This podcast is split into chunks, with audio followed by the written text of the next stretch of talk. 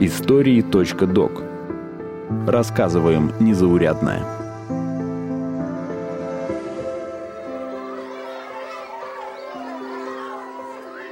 В школе готовятся к праздничной елке Красные шапочки, серые волки. Маленький Алик стучится к соседям. Слышали новость? Я выбран медведем классах идут разговоры и толки Кто же Снегурочкой будет на елке?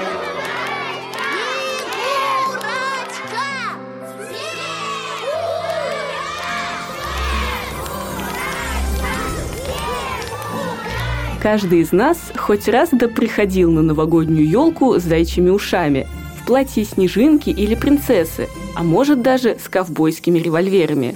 Но как появилась эта традиция? Попробуем отыскать ее истоки в средневековой Руси. А еще вдохновимся идеями с балов маскарадов, поностальгируем о советских самодельных костюмах и узнаем, в кого хотят наряжаться современные дети.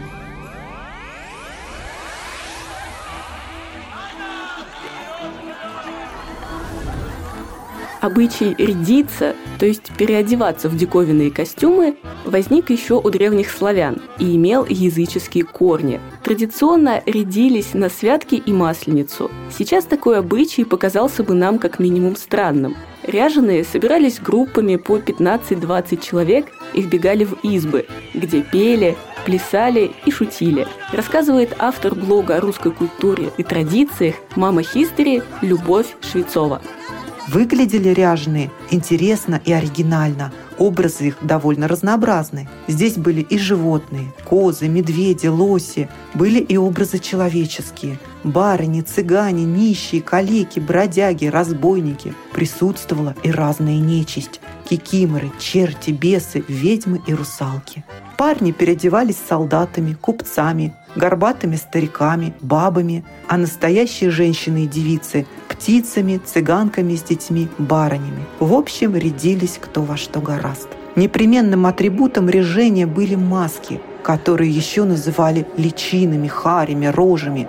Такие маски старались не хранить после праздника, а, как правило, выбрасывали. Вообще режение в русской деревне считалось делом греховным и опасным, а маски – нечистыми, погаными, вредоносными. И православная церковь все это не одобряла. Особенно страшно, по представлению крестьян, было переодеться в покойников, нечистников. Эту роль исполняли только мужчины, и в основном по жребию. После святок парни и мужчины, активно участвовавшие в режении, должны были искупаться в Иордане, проруби, освященной в крещение. Петр I ввел традицию праздновать Новый год 1 января, а еще привез из Европы идею маскарадов. Обычно Петр сам придумывал программу каждого такого торжества, и они потрясали воображение. Например, в 1722 году маскарад был задуман в честь победы в Северной войне. Представьте, конец января Петр со своей свитой прибыл в село Всесвятское. Сейчас это московские районы, аэропорт и Сокол. Оттуда в 9 утра в Москву двинулась такая процессия. 60 саней, изображавших парусники и галеры. Запряжены они были не только лошадьми, но и свиньями, собаками и даже медведями. Придворные были наряжены в Нептуна и Бахуса, Папу Римского, кардиналов и монахов, а еще в журавлей, волков и драконов – представляя в лицах изоповы басни. Сам Петр сидел на огромном корабле, полностью повторявшем настоящий, даже с пушками, которые полили. Только ехало это судно по снегу и двигалось с помощью лошадей и парусов. Царь и вельможи добрались до Кремля только к вечеру, но маскарад продолжался еще два дня. балы-маскарады были одним из любимых развлечений дома Романовых. При Екатерине II их стали устраивать в том числе и в канун Нового года. Темы торжеств были разнообразными – готика, Китай, античный стиль, древний Египет. Пожалуй, самый необычный мужской наряд был продемонстрирован в 1824 году на балу в Петербурге. Гость был в костюме лавки пирожника. Она была наполнена конфетами и ликерами, и даже с куклой мальчика-продавца внутри. Эксцентричная русская красавица Варвара Римская-Корсакова как-то приехала во дворец Тюльри и предстала перед парижской публикой в костюме зеркала. В другой раз появилась в наряде жрицы, который состоял из одной газовой ткани, не скрывающей фигуры. На маскарадах был особый этикет. Мужчинам нельзя было даже пытаться разоблачить инкогнито дамы, снять или приподнять маску, или проводить ее до кареты. Вот как рассуждал Арбенин, герой лермонтовской драмы «Маскарад». Вот, например, взгляните там, как выступает благородно высокая турчанка. Как полна, как дышит грудь ее и страстно, и свободно. Вы знаете ли, кто она? Быть может, гордая графиня или княжна Диана в обществе, Венера в маскираде. И также может быть, что эта же краса к вам завтра вечером придет на полчаса. В обоих случаях вы правы не в накладе. Все так.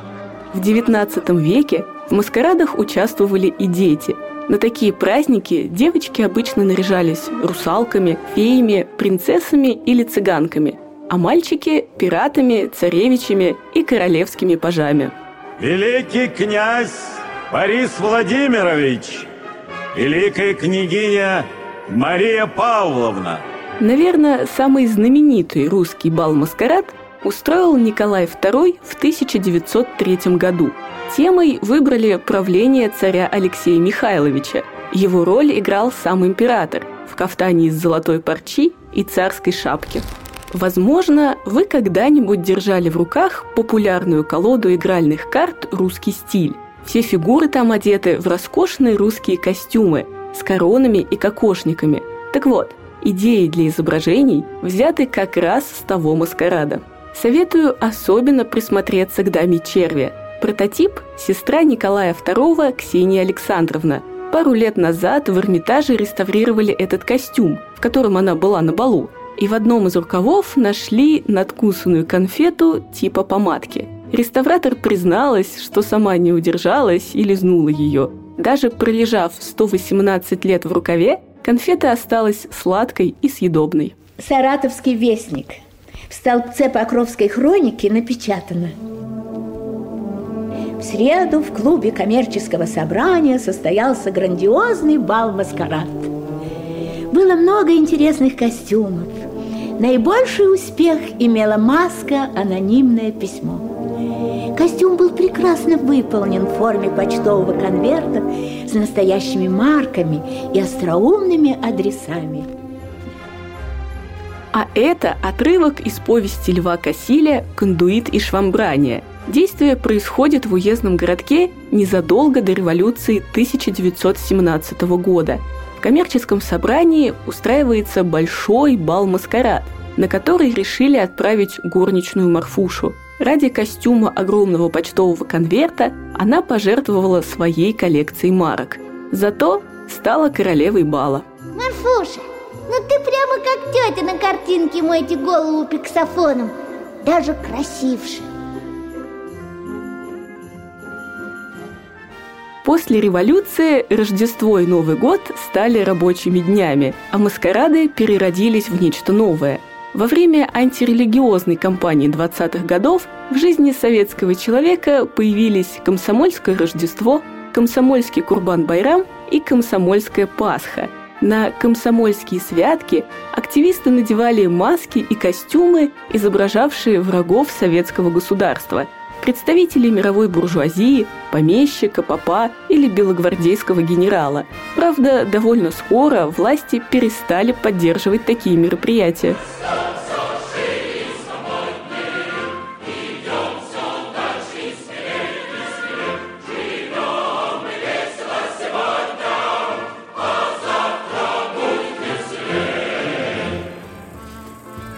28 декабря 1935 года в газете «Правда» была опубликована заметка партийного функционера Павла Постышева. Называлась она «Давайте организуем к Новому году детям хорошую елку». И за три дня до Нового года детские сады и дворцы пионеров в спешном порядке кинулись устраивать праздник. Новым годом!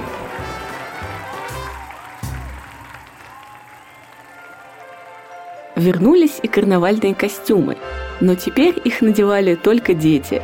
С 1937 года такие наряды даже входили в советские игровые наборы с бумажной куклой, для которой нужно было вырезать разную одежду. Внимание! Говорит Москва.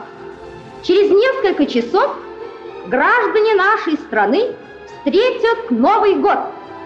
Страна вступает в третью сталинскую пятилетку – Каждый прожитый нами год приносит много счастья и радости нашему народу. Один из самых популярных костюмов для девочек назывался «Ночь». На темные платья приклеивали золотые звезды, а на голову надевали месяц. Многие переодевались в национальные костюмы советских республик и, конечно, в снежинку.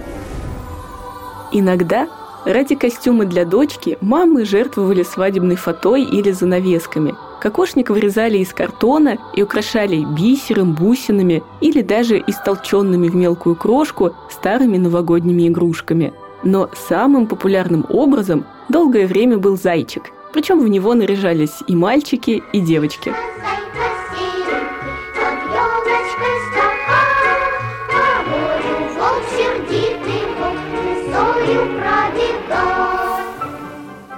Главным атрибутом такого костюма были уши. Кто-то шил их из ткани и набивал ватой. Можно было сделать проще и вырезать их из картона. К шортам пришивался обязательный меховой хвостик. В 50-е и 60-е годы популярным стал образ кукурузы. В советском фильме «Добро пожаловать» или «Посторонним вход воспрещен» есть такой эпизод. В пионерском лагере проводится парад-карнавал масок – но все понимают, кому там дадут первый приз. Ребят, кому торт дадут? Кукурузе, царица полей!